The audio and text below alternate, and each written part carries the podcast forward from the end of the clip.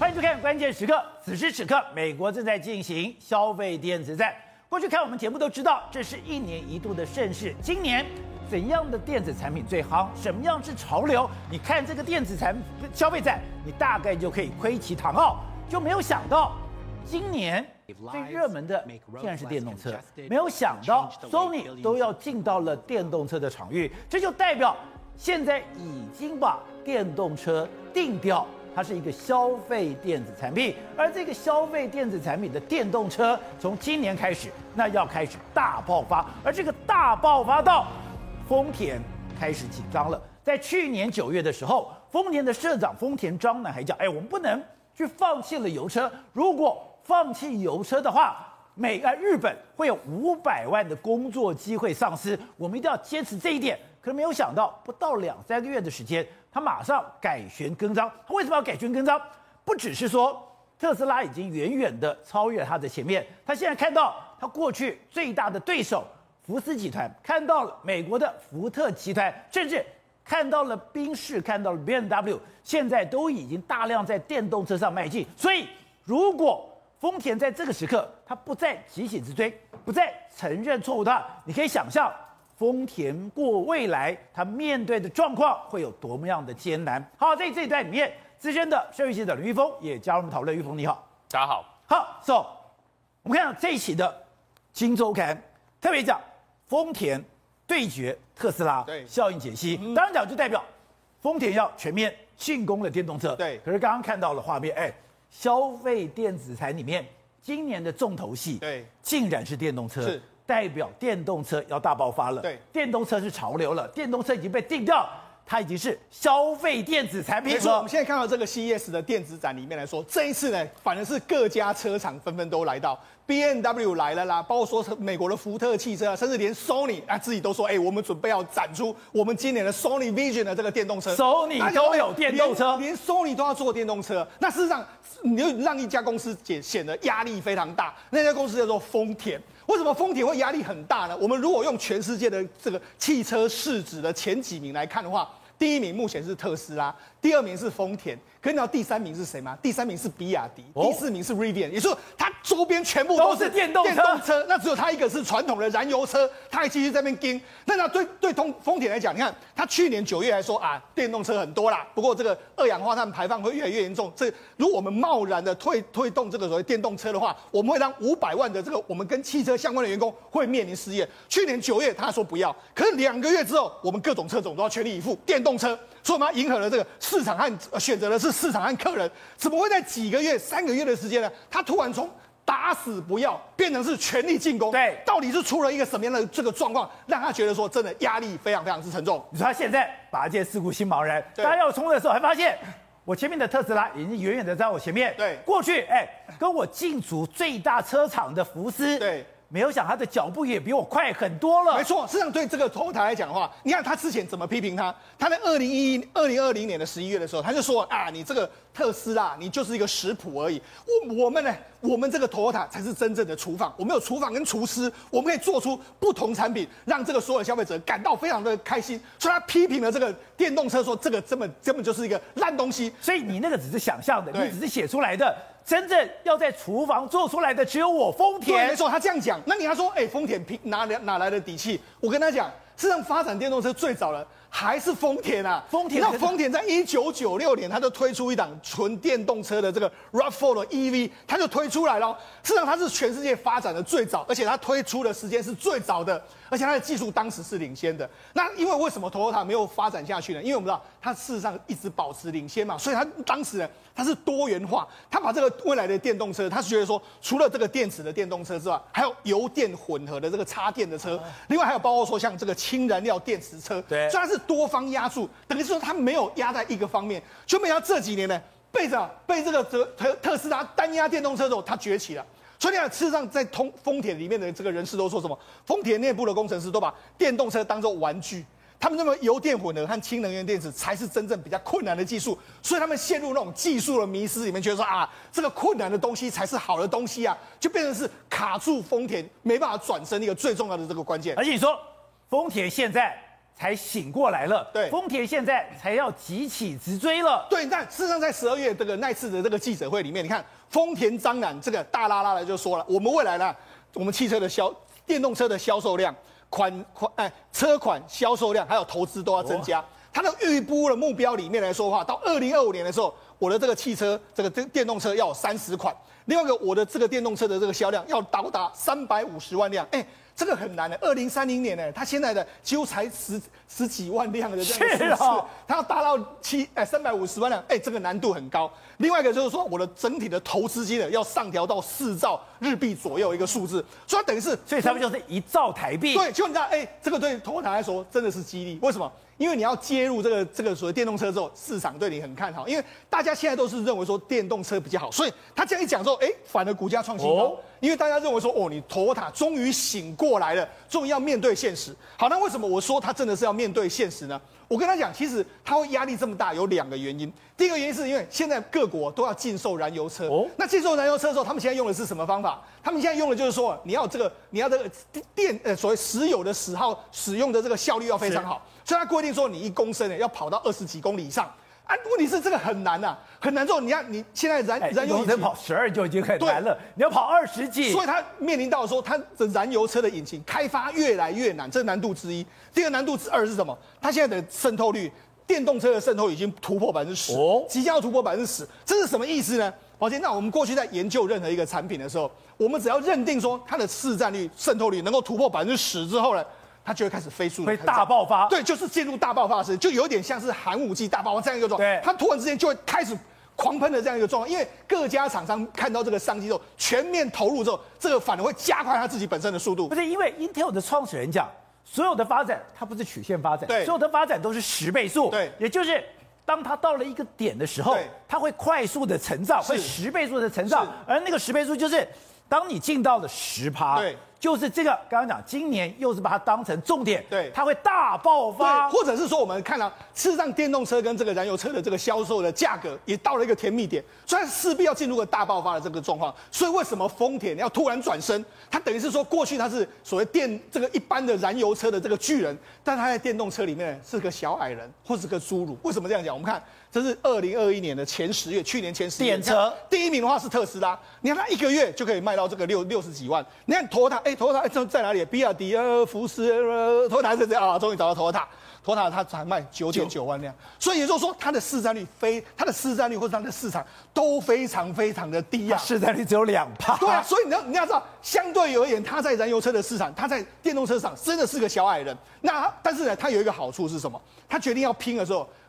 事实上，连特斯拉都感到压力，因为特斯拉目前的账上现金是一百六十亿，但是丰田有的是钱，它有四百二十六亿，所以它进来之后呢，可能真的会搅乱一池春水。但我们我们跟大家讲一下，目前它的几个主要对手，除了特斯拉之外，福斯已经有五款车，它目前呢未来啊还要在上市会有八款的这个电动车。它因为福斯目前它旗旗下除了福斯，还有奥迪，还有 Skoda，它全部都要拼这个电动车。另外福特有三款。特别是它有一款皮卡车，在美国卖的非常非常之好。那 B M W 有两款，宾士有两款，Volvo 有三款，所以现在各家厂都在这样。结果今年呢，今年丰田丰田才有一款，它才要推出了，而且不知道可能推出的时间是在今年年中之后。所以呢，它真的压力非常之巨大。大家都在推新车的时候，它的新车目前还在生产之中啊。而且我们知道，在过去一年的时间，一年之前，全世界拼最大的车汽车集团，对，就是福斯跟丰田，对。可是刚刚讲到的。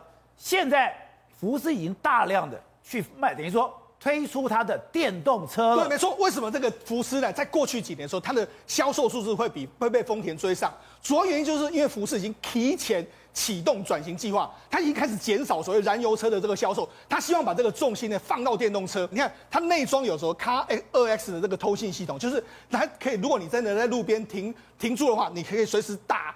打这个所谓电话，然后就会有人来救你。那甚至包括说，像它发射讯号的时候，前方有事故啦，交通这个号志转换等等，都会用这个来告诉你，可能前面有什么路况，他会跟你讲这样讲。然后它有辅驾驶的辅助系统，可以无人停车。另外，它有五百二十公里的最大的航程啊。那五百二十公里是什么意思？目前特斯拉大概四百六到四百八，所以它的航程数比它还要更好。在快速充电三十分钟之后，可以将能量补充到跑二十公里到三哎到三百九十公里的水准，就是大概约莫可以六成到八成左右的。三百二十公里到三百九十公里。所以那它这个当然是非常有竞争力啊。所以你要，再你看它内装，因为大家内大家一般人呢对特斯拉的。诟病就是它内装看起来很粗啊，可你仔细来看，哎、欸，这个 ID ID 五里面的内装其实是相当不错，甚至它还有一个投影的大萤幕，你可以投影萤幕在这个这个车子里面看，所以呢，它这个产品当然是相当具有这个竞争力啊。那除了这个之外，你看福斯也是一样，你通过它大举投资，我也要大举投资，我要投资在二点八兆。另外，德国政府也在后面帮你，那还有很多三个工厂要开始这个做，甚至后来有八个工厂都要做电动车，所以它可能是我我跟他讲哦。特斯拉现在其实未来最大的敌人将会是福斯集团。你说福斯，它有五年的扩大计划。对，刚刚讲，今天丰田说我要丢一兆台币，对，那就很多了。对，福斯居然要丢二点八兆。对，他不但要丢二点八兆，他竟然在德国的狼堡旗舰工厂，对，他的油车一个一个淘汰。是，他现在。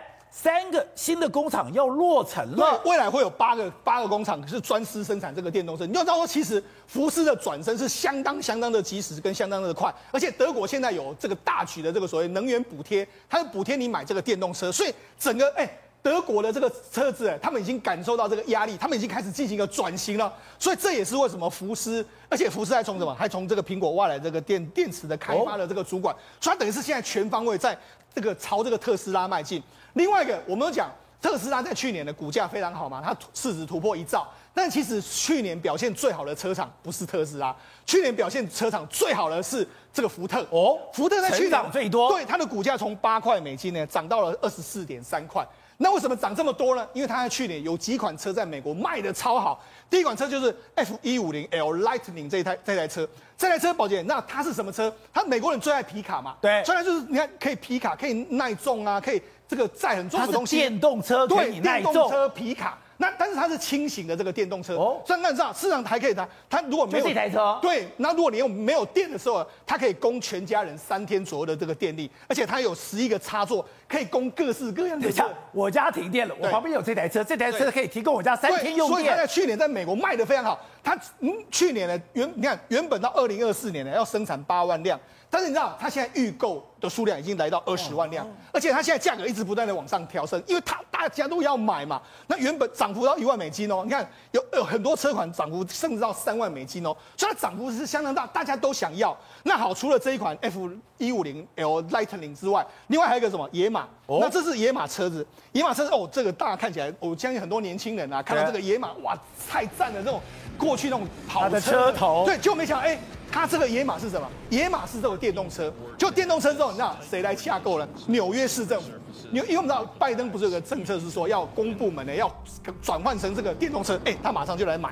哦，未来在美国的这个街头上面有这样子的非常好的这个又漂亮的野马电动车会出现，所以你看。因为福特有这两款电动车之后，让它整个股价完全不一样，大翻身，这就是福特的表现。另外，最后我们跟大家讲，事实上连 GM 都是一样。我们之前不是讲了，拜登签了这个基础建设的法案之后，他就第一个时间跑到 GM 的工厂去吗？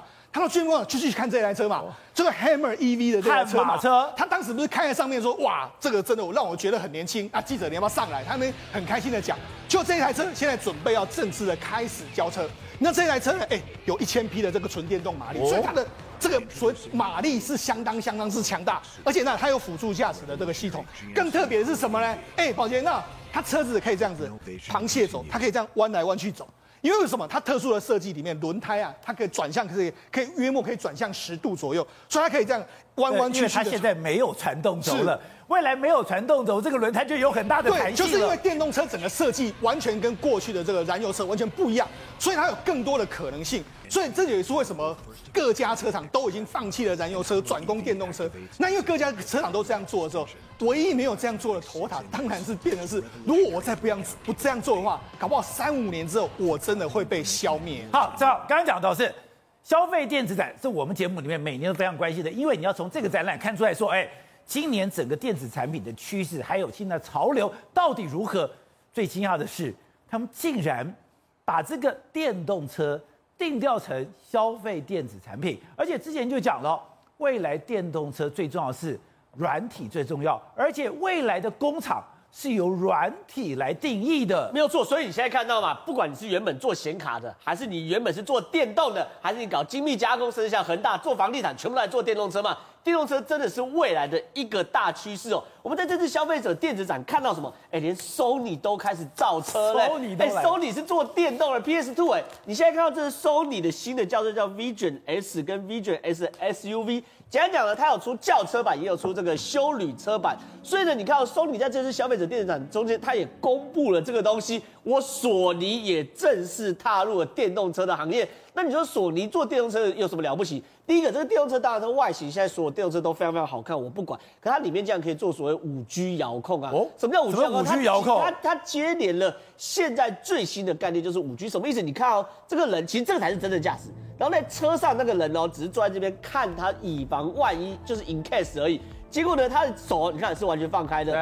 然后呢，另外一个人在办公室远端帮你开车啊。那能够做到这样的动作的话，你最重要是什么？不能有 time delay 嘛，不可以有的时间延迟。所以在四 G 的时代，网络没有那么快。等一下，我以后酒驾不就像不用像宋少卿一样，我还要跟你会合，你就可以通过这个东西，哎，你酒驾就可以直接把我车给开走了。其实应该讲，以后司机不用出门上班，你司机只需要在这个办公室坐好，然后呢就配对。你一配对完后，我就取得你车子的有限度的控制权，哦、然后就把你载到你的目的地后解除配对，这个就是收你的概念嘛。那我不用花钱请单一的司机了。对对对对对对对对，所以这个司收这这个收你其实做的概念非常非常新，它同时结合现在最新潮的自驾呃五 G，然后还有所谓电动车。那收你它也很清楚嘛，反正现在大家都在搞自驾，搞自驾我可能搞不过特斯拉，但我不用搞自驾，我搞别人帮我开啊，别人帮我开，我到远端也算是某种。程度的自驾，所以你不得不佩服 Sony，他们脑袋真的动得非常非常快。哎，你知道吗？我的担忧是，我再过几年我不能再开车了。我想说，我过几年不能开车，我该怎么办？有这个，我就可以有人帮我开车了。帮你开，如果你又这么不信，就你可能对于智慧 Level Five 怎样，你有点不担担心嘛？放不不放心？你不相信电脑，但你可以相信人脑嘛？所以这个东西是 Sony 另辟蹊径走了另外一条路。然后再加上 Sony 它本身就是专门做打电动起家，它整台车造的非常非常像这个影音的系统，看里面打电动啊。你看，然后玩游戏啊，看声听听音乐啊，然后呢看电影等等的。反正有人帮我开车嘛，我在里面自然的打电动都没有问题。当然，这后面需要法规的配合等等的，所以这个时候你跨路做电动车，让大家真的非常惊讶。那另外一个是红海跨路做电动车这件事情，当然我们谈过很多次，可我我猜观众朋友都还没有理解红海进入到电动车产业这个概念哦。红海的精密制造加供应链的 cost down 会对电动车造成结构性的破坏。怎样结构性破坏？我认为红海可以做到四十万五十万呢、啊。很简单，为什么？因为它的四十万五十万。它的精密制造是经过贾伯斯的肯定的，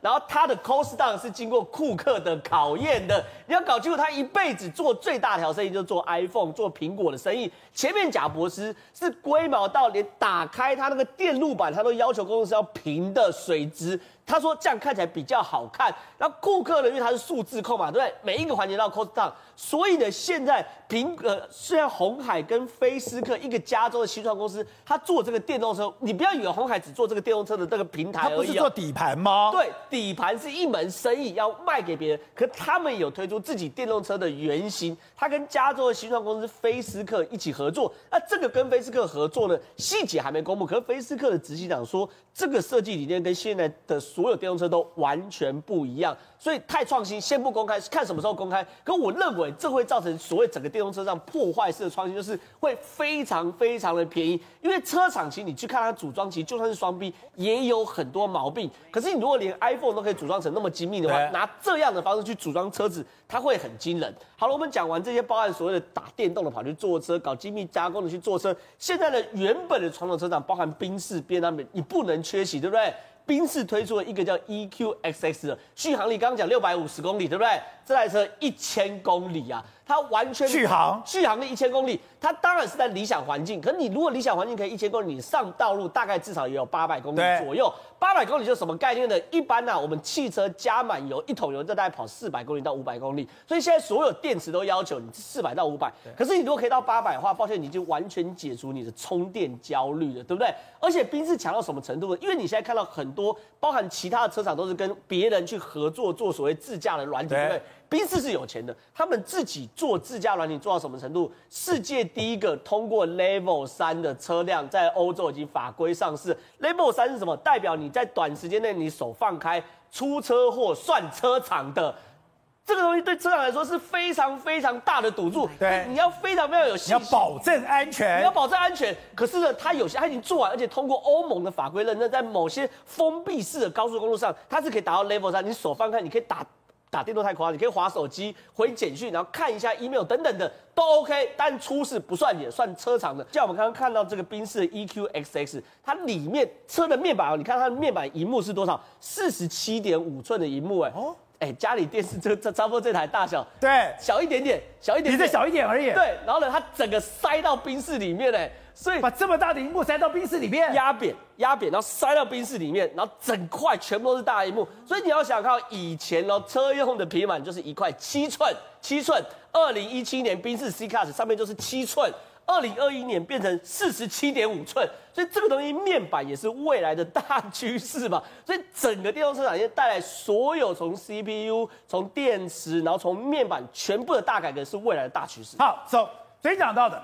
大立光现在也进到了特斯拉。如果特斯拉需要大立光，就代表 我的眼睛要看得更准。你说那也是一个新的时代来临了。过去就觉得，哎，车用你现在用的晶片，你只要二十八纳米就可以了。你今天如果说我的镜头只要能够看就好了，玻璃就可以了，不用那么精细。可是你说，当我开始要往自驾车要更厉害的话，对，那搞不好。它要比手机看得更精准，对，它反应要更快速。没错，为什么这个丰田章啊要那么着急的想要发展电动车呢？因为电动车只是一个途径，它是通往什么自驾车，所以最后的发展其实是电动车加自驾车才是最终的发展。所以现在各家厂商呢，其实在这次的 CES 展里面，晶片大厂除了在做争所谓的 CPU、GPU 之外，他们这次也都同样推出一个叫做车用产品，你说辉达进到了车用，大家都一样在这样做。你看，事实上这次在包括 NVIDIA，他就说，哎，我一个自动驾驶的系统叫 Driver Sim 的这个技术，我在这次也会展开。另外一个高通，哎，高通你不是说，哎，他不是在做这个这个通讯晶片，跟我们这个 MTK 跟我们的联发科在互相 PK 吗？他说没有，哎，我们叫骁龙汽车座舱晶片，他也要跨入这个晶片。另外一个，我们知道 Intel，Intel 它有个 Mobileye，就是它的转投资，它有个车载晶片也准备要出来了，甚至你看 Sony，Sony 也说，我们未来也不排除了，可能要更多的影音设备，我们都要佛这个车用所所使用。另外就是我们昨天讲到的大力光，所以它告诉你什么？这个整个自驾车，整个电动车，除了我们讲到的电池啦、电控啦、电机系统三电之外，另外未来通往这个自驾车里面来说。你要如何跑的？如果你要如何看得更清楚，这个就用跟晶片有关。哦，你要如何处理的讯号处理的更多，这是跟这些所谓的晶片都有关。NVIDIA 有关。对，另外一个你的 WiFi 讯号要更清楚，那也跟这个高通或者跟很多公司都有关。所以未来这个晶片的时代真的是完全会覆盖在整个这个这个所谓车用电池。所以说。本来是服务手机的这些系统，对，它会无缝转接到车子吗？因为什么？因为你看，消费性电子展现在是车子嘛，所以显见嘛，未来我们手机是主流，现在变成是车子是主流。那那事实上，在这一次的这个 CES 展里面来说，他说了一个，我们刚才这个 NVIDIA 说他发表了一个新的叫 Driver Hyper 这个八的这个自建的这个平台。它这个平台里面来说，它有自建非常多系统了，包括说你看它有什么环绕的这个相机啦，九组的雷达，十二组的这个超音波，还有一组的这个前。是光打，还有三三部的这个内置的这个相机，也就是它是一个主一个主套。那一个主套来说啊，实际上你看这一次他是说什么？他说中国厂商全部都要用我们的。他说包括什么？小鹏汽车、蔚来这个，还有这个自己汽车、理想汽车、R 汽车，全部都是中国厂商都要用我们所有的这个产品啊。你说 NVIDIA 的现在我只用了一个单系统的那系统的单镜片，我可以处理相机。我可以处理雷达，我可以处理超音波，我可以处理前置光达，我可以处理感测相机。哎，这以前只有特斯拉可以做。对，也就是说，特斯拉的优势是它最强的地方。NVIDIA 它要打到的，它要打击的是特斯拉。你看到它整个自驾车开的这个过程里面，你看它就开始在判读。判读说这些是什么，这些是什么东西，它会产生大量的数据在旁边，大量数据在旁边之后，它就可以判断说这个到底是什么，这个到底是什么，用这样来这个判断。那甚至你看，我们知道一般来说的话，你看它它这是用它的这个路径追踪器，你看它拍出来的这是晨间还有夜夜间的这个场景，你看晨间的场景其实你很难拍的这么清楚，但是透过这个 NVIDIA 的这个镜头拍出来，其实是相当相当清楚的。另外一个，你看它有这个路径的这个追踪器，旁边有光打还有雷达都同时启动。它可以开始在追踪这个附近的所有的这个东西，甚至你看行人快速通过的时候被遮挡了，它也可以发现，哎，行人好，行人好像已经有被遮挡，它都可以自己去判断，自己去运算出来。所以它的能，它这次展示的效果，其实大家其实是还蛮看好它的相关的这个这个状况。因为你之前讲过是说，现在传统的车厂因为它不会搞晶片，对，所以。我今天车灯是一个晶片，对，我今天光达是一个晶片，我今天的这个所谓的这个镜头是一个晶片，而且我可能不同的晶片，不同的镜头，是我要不同的晶片，对。可是现在辉达，它跟这个那个所谓特斯拉一样，对，我把所有不同的系统，对，完全一个晶片，嗯，就代表我的反应速度会快很多。当然，因为你要把它整合在一起的时候，才会这个不用讯号这边跑来跑去，会发会整个整个运算速度会更快。好，那我们讲到除了 NVIDIA 之外，这一次的 Intel 也推出这个它的晶片。它的晶片里面来说的话，你看它也是可以，它在把这个 Mobileye 的这个晶片拿到哪里去测试呢？拿到印度去测试。为什么？因为印度全天下交通最乱的印度。没错，你看它在这它在印度实际测试的这个结果来说的话，你看他们自己本身的车子在这个地方，那测试的结果，哎，目前的表现还不错。它会自己去闪车，因为印度的车子不是只有车子，它有时候还有这种不嘟嘟车，对，它有时候还有这个人人的会骑的这个自自行车。还有这个摩托车，所以它的路况其实相当复杂，而且印度还有有还有动物跑出来，所以他们到到那边去测试，哎，测试的结果真的还蛮不错的，哦所以显见它的效果比大家想象中还要更好。那它甚至还在印度的测试所用自驾车系统呢，去自己去变换车道，那展示的结果都还蛮不错，所以它你看。公司赶到印度去测试，就告诉你我有这个我有这个条件嘛。所以你看他去测试的结果，他不怕猴子突然跑出来，他去测试的结果真的相当好。那好，我们讲到除了我们刚刚讲到的 NVIDIA 跟 Intel 之外，高通也是一样。高通呢这一次也是推出相关的这个产品。你看它，因为它前几年就在发展所谓它的自驾系统。你看这是高通自己的自驾系统，它会预判啊，它会先看前面的车子在什么地方，它会预判说我们接下来因为前面可能有阻塞的这个状况哦，那所以我们要转换这个车道。他会自己先预判跟你讲，因为他会扫描，会知道前面的这个路况。包括说，你看他往前扫描之后，发现到说这可能有一个这个路肩要这个在在施工，我们可能要转到别的地方。你看，所以你看他甚至还会预判说前面可能已经塞车了，所以我们开始自己减速。甚至你看这种标志，这种标志来说的话，它可以自动看出说，哎，这个路况前面已经有这个可能要这个改道路了，所以他就知道这样一个状况。结果你看，他这一颗镜片出来展示出来之后，现在已经有包括说 Volvo。本田还有雷诺，都已经准备要跟他合作，所以你看，现在各家车厂还有各家晶片厂都不约而同把电动车跟自驾车视为是它未来一个发展的重心跟主轴，所以他们都从特斯拉学到经验，就是我要最强的晶片才有办法赢。好，除了最强的晶片之外，我们啊还有最强的镜头。所以呢，这几天呢，为什么大力光呢要开始去发展所谓的车用晶片？就告诉你嘛，在整个未来的电动车、自驾车市场里面，看得更远，看得更精准，还有讯号更清楚，这绝对是未来非常重要的三大关键。好，董事长，拜登上台之后就说：“哎，我要发展的电动车，你就知道电动车的时代来临了。”可是没有想到来的这么快。但是拜登其实已经玩了非常非常多了。目前在中国大陆所有的公共运输的巴士车。全部用电动车，百分之九十九用电动车了。所以那至于说它小型客车部分的发展，已经像特斯拉在中国大陆年产量已经到一千万、一百万台，一百万台。所以这是全世界最大的应用的这个的数的这个这个市场。目前的国家在中国大陆，它已经开始实现。但是我们台湾有一个良好、一个非常好的机会干什么？中美贸易冲突。所以那这个时候来讲的话，美国要急起直追，赶上中国的速度。所以它有很多的方法，包括很多的限制，包括自己本身的投资。对，这一边在卡中国，一边在帮自己，他两手一个两手扶脚兼施。是哦，这个合战两手的方法来辅来辅导美国的电动车的产业的发展。对，这是整个大环境。那我们刚刚谈到很多都是属于车子本身的技术，一个还有一个外在的环境跟条件呢、啊，外在的环境跟条件更复杂，所以为什么电动车人讲一句重要的话，未来的事情叫做得三电者得天下。三电，现在我们看到的东西啊，通通是开始，在五年十年以后，绝对通通不一样。再过两三年内，听说量子电脑要商业化。这三年内，量子电脑商业化，美国已经开始做这个事情了，中国也开始在做了。美国也在卡中国，说量子电脑就是全部全面性对中国大陆封锁。所以，如果演算技演算的技术突飞猛进的话，那那整个的这个化工技术也会不一样啦，通通都不一样的方式啊。然后还有一个更重要的，特斯拉现在所有拿到的 data bank database 里面的海量资料，这怎么消化？这一辆非常快速的高速的电脑来演算，才能够做出高级的 AI 系统出来嘛？否则你怎么一化？你怎么怎么怎么叫自驾化呢？对，所以它要这个演算技术在未来三年内，如果突飞猛进的话，你跟印度那种小儿科了嘛？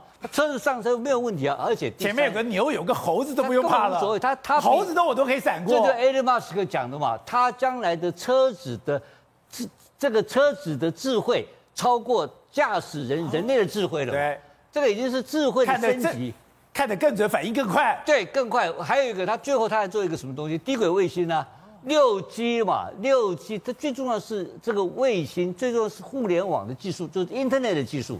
如果说能够从六 G 从卫星上面直接控制建造一个全球性的网络的话，那这个技术的话就安全无虞嘛，因为它最怕就是怕骇客嘛。你就在从卫星上面，你要把卫星害掉才有用。卫星害一个也没用。他搞了，他搞了一万多颗在上面给你搞嘛。所以未来三年之后，我认为这个才是进入一个大爆炸的阶段。可是三年之中，台湾人或是说鸿海现在所主导的 MIH 的这个筹备工作，已经慢慢慢慢缓步展开。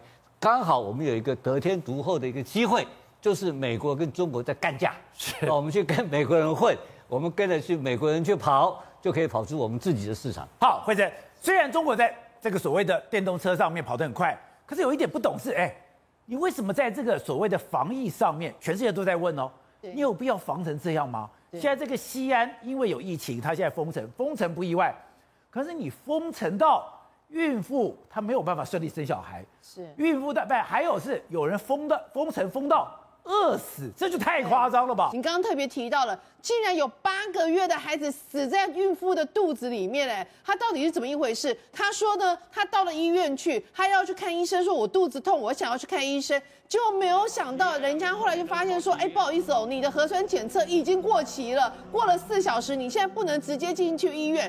结果他就活活的在医院门口在等核酸检测干嘛？你看，结果他就死在那边，就地下，你刚刚看到什么是一滩血，所以就说那小孩子已经因为大量出血，我也要等核酸检测，我只在医院，然后没有人照顾我。他说，就像过去了，就像过去怀孕八个月的孩子就胎死腹中，而且是在网络上就有人说这是我小姨子的故事。还有一月三号是有一个账号叫太阳花花的一个。发帖哦，他说什么？他说我父亲心脏病发，一样是到了西，也在西安那边去。结果呢，一样是虽然他持有核酸检测，结果他那个医院不愿意收他的父亲，他们打了一一零，对方也不来，也不管，一二零也不管，就一直占线，没有人理他们。最后他父亲因为病情实在是太严重了，结果后来就不治身亡了。就是说，类似这样的故事在整个中国越来越多，而且越来越多人去上网去抒发这样类似的情绪。那还有什么？上网抒发？对，就是上网抒发。之前很多封城，他们还在讲武汉加油，什么加油？这次没有西安加油了，这次只有愤怒了。越来越多的愤怒都出来，因为你知道，他就只是叫你清零，叫你躲在家里面，到你不准出来。但是呢，你完全没有食物了。现在整个西安已经好像回到改革前，什么意思？以物易物。有的人家里什么都没有，只剩下一个 iPhone 手手机跟 Switch，就拿 Switch 跟人家换米。你可以相信吗？这不可思议。他们就说，而且呢，有的人是怎么样？他有的一个少年，年轻的少年，他可能只是到他们家门口像白菜，拿白菜来换什么？说拿白菜用香烟来换白菜。然后呢，有的人呢是用那个饮料来换马铃薯。有的人有女生呢，家里呃已经没有没有所谓的卫生用品了，结果呢血流成河，所以就变成他没有卫生用品。刚刚那个是。米都没有跟人家要米，跟人家要米非常夸张哦。然后呢，还有的人是家里有米，然后你看这用卫生用品跟人家换蔬菜水果，反正就是知道整个中国现在很多人就变成用以物易物的情况在发生。那你想说，真的可以理解说，这是现在所发生的中国啊？所以很多状况都已经失去了。还有一个年轻人家里在家里已经完全没有食物可以吃，所以呢，他就好不容易就出门去买几个馒头，结果人家就说你违反那个防疫的规定，就朝他往死里打。哎，就后来人家就讲说，哎，你这样会打得太狠。到最后呢，他就罚了。你看，就这个画面，对，就这个画面。我只是买个馒头，你看他馒头还掉在地上，你看那个白色一颗一颗的，那就是他馒头。人家买出门买个馒头，他就说，那不然你要他怎样？你要他活活饿死在家里吗？所以他们就说，现在整个西安防疫真的已经出现了乱象。